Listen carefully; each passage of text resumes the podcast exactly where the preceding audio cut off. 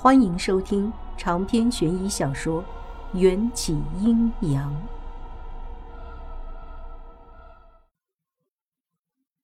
这是一枚造型典雅的钻石戒指，仿佛似曾相识，好像在小强哥的手上也看到过造型相似的。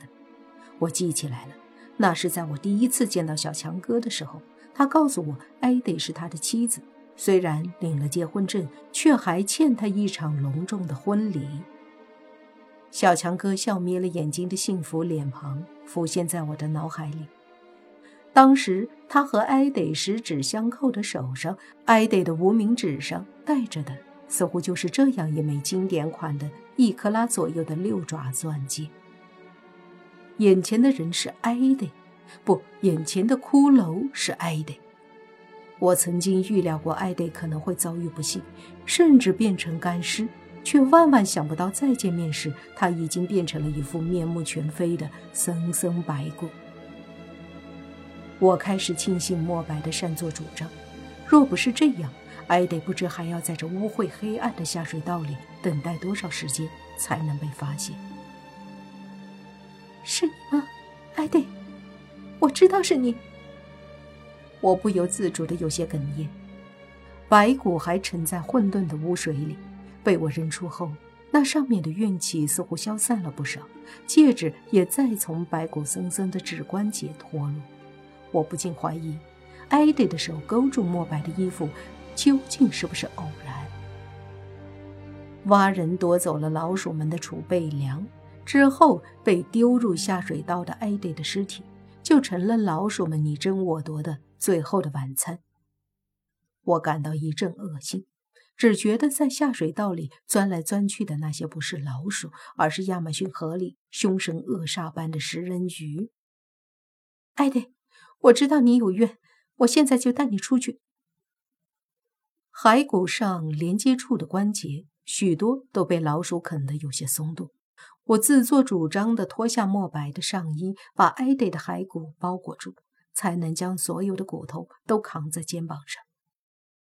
娘亲背阿姨，叔叔让小生来背。小生的力气比我大，举起千斤万两都轻而易举。莫白的体重或许超过了我的沉重极限，对小生来说就像是提一块豆腐这么简单。那莫叔叔就交给小生背了。是。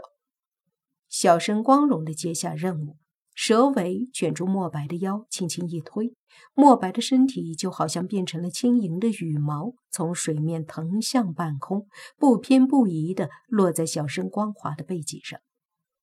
挂在墨白脖子里那条妈祖神像，也随着一条优美的抛物线，准确地落到小生的脖子上。妈祖神像与小生的蛇皮接触到的瞬间，立刻。爆发出一束刺眼的白光！哦，小生猝不及防，尖叫着扭动起身子，想要甩开背上的光束，将墨白再度摔入污水中。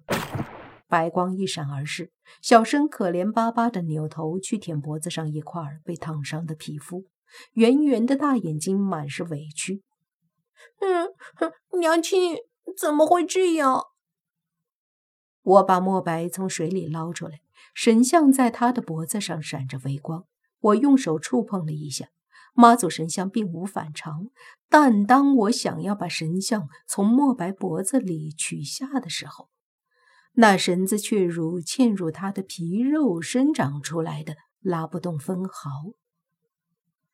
小生，娘亲和你换一换，小生被挨的，莫叔叔交给娘亲。看来。这尊妈祖只会对妖魔鬼怪大显神威，普通人的触碰不会触发任何神力。小生歪着脑袋，莫叔叔那么沉，娘亲背得动吗？背不动也得背。明天就到了隔壁游泳池拍水的时间，把莫叔叔留在这里，他会被淹死的。况且这里有这么多闹饥荒的老鼠，娘亲不想再看到有人被啃成白骨了。我做了好几个深呼吸，确定已经气沉丹田了，才一鼓作气把墨白背到肩上。还别说，莫白的体重比看起来重得多。背上他的瞬间，我就感觉到双脚跟灌了铅似的，举步艰难。小申劝不动我，又没办法帮我，只能耷拉着脑袋，在前面开路，边游边说：“要是爹爹在这就好了，爹爹那么厉害，一定能把莫叔叔背出去的。”我苦笑：“拉倒吧，要是你爹在这里。”指不定莫叔叔连命都没了，连我们都会受到惩罚。对哦，差点忘了，小生和娘亲是悄悄溜出家里的，不能让爹爹发现。小生最怕爹爹生气的样子了。小生如果有手，现在一定会用两只脏兮兮的小手惧怕的捂住嘴巴。我哭笑不得。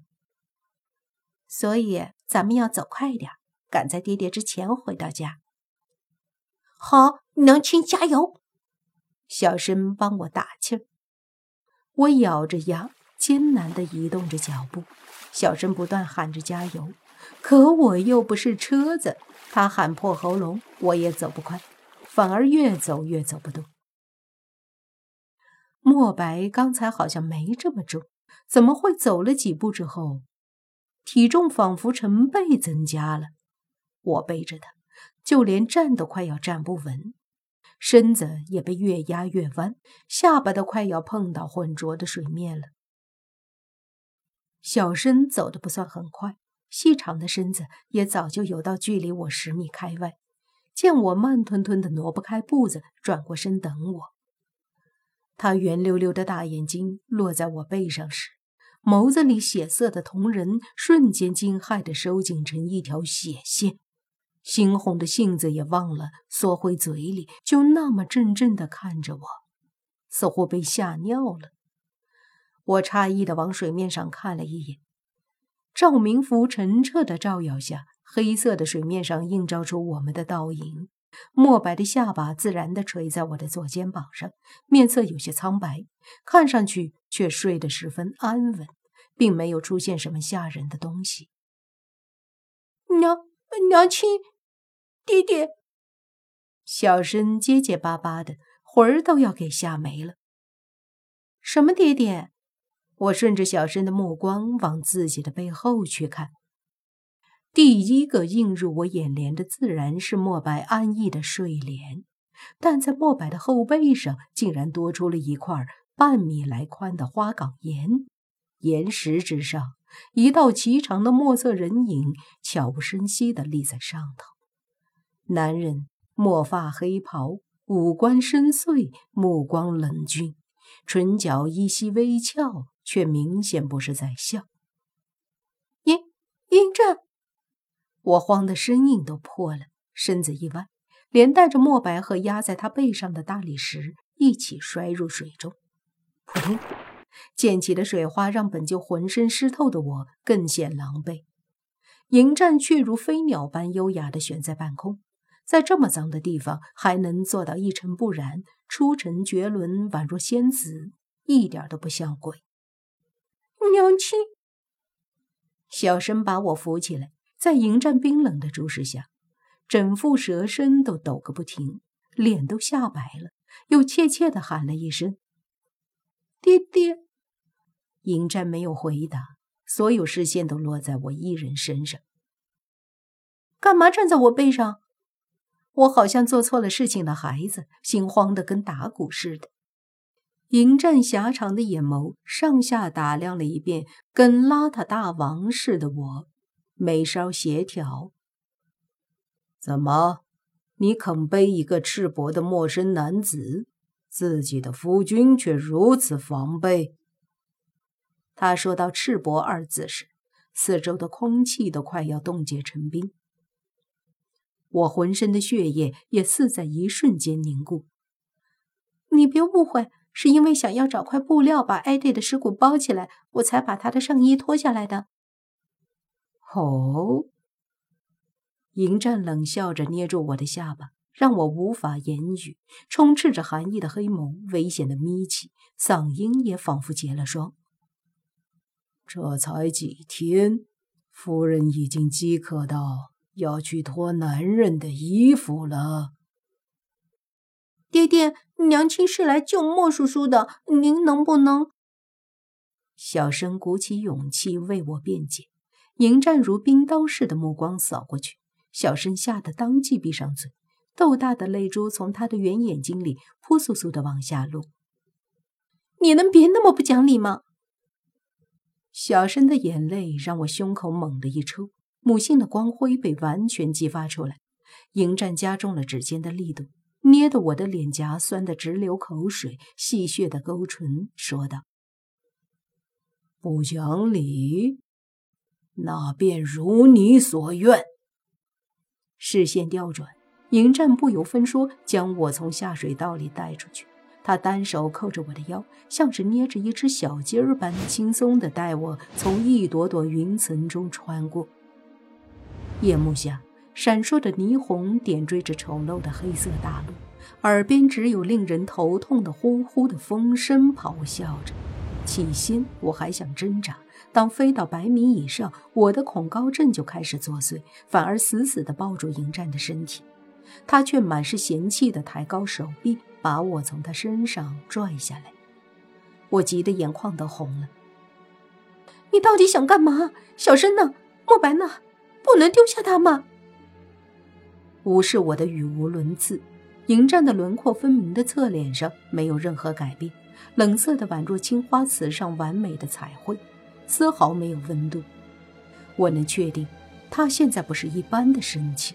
可我也不是一般的生气，我不止生气，我还委屈。我真的只是去救人的，救人一命胜造七级浮屠。我知道不应该多管闲事，可我总不能看着朋友去做危险的事情也不管不顾吧？你想想，今天要是我遇上了危险，你是不是也会希望有人能够救我？第一，有我在，你不会有危险；第二，就算遇到危险，能救你的也只有我。迎战冷酷地说着，嚣张而又放肆，英俊的脸上带着不可一世的傲慢。那别人呢？我在乎的人呢？我的朋友呢？我连关心他们的权利都没有吗？我只顾纠结问题的答案，没注意到迎战已经带我飞到一片熟悉的地方，距离我家不远处的那条凶河。迎战淡淡的看了我一眼。眼底闪过一丝复杂的情绪，放在我腰间，大手突然松开，把我直直扔入冰冷的河水中。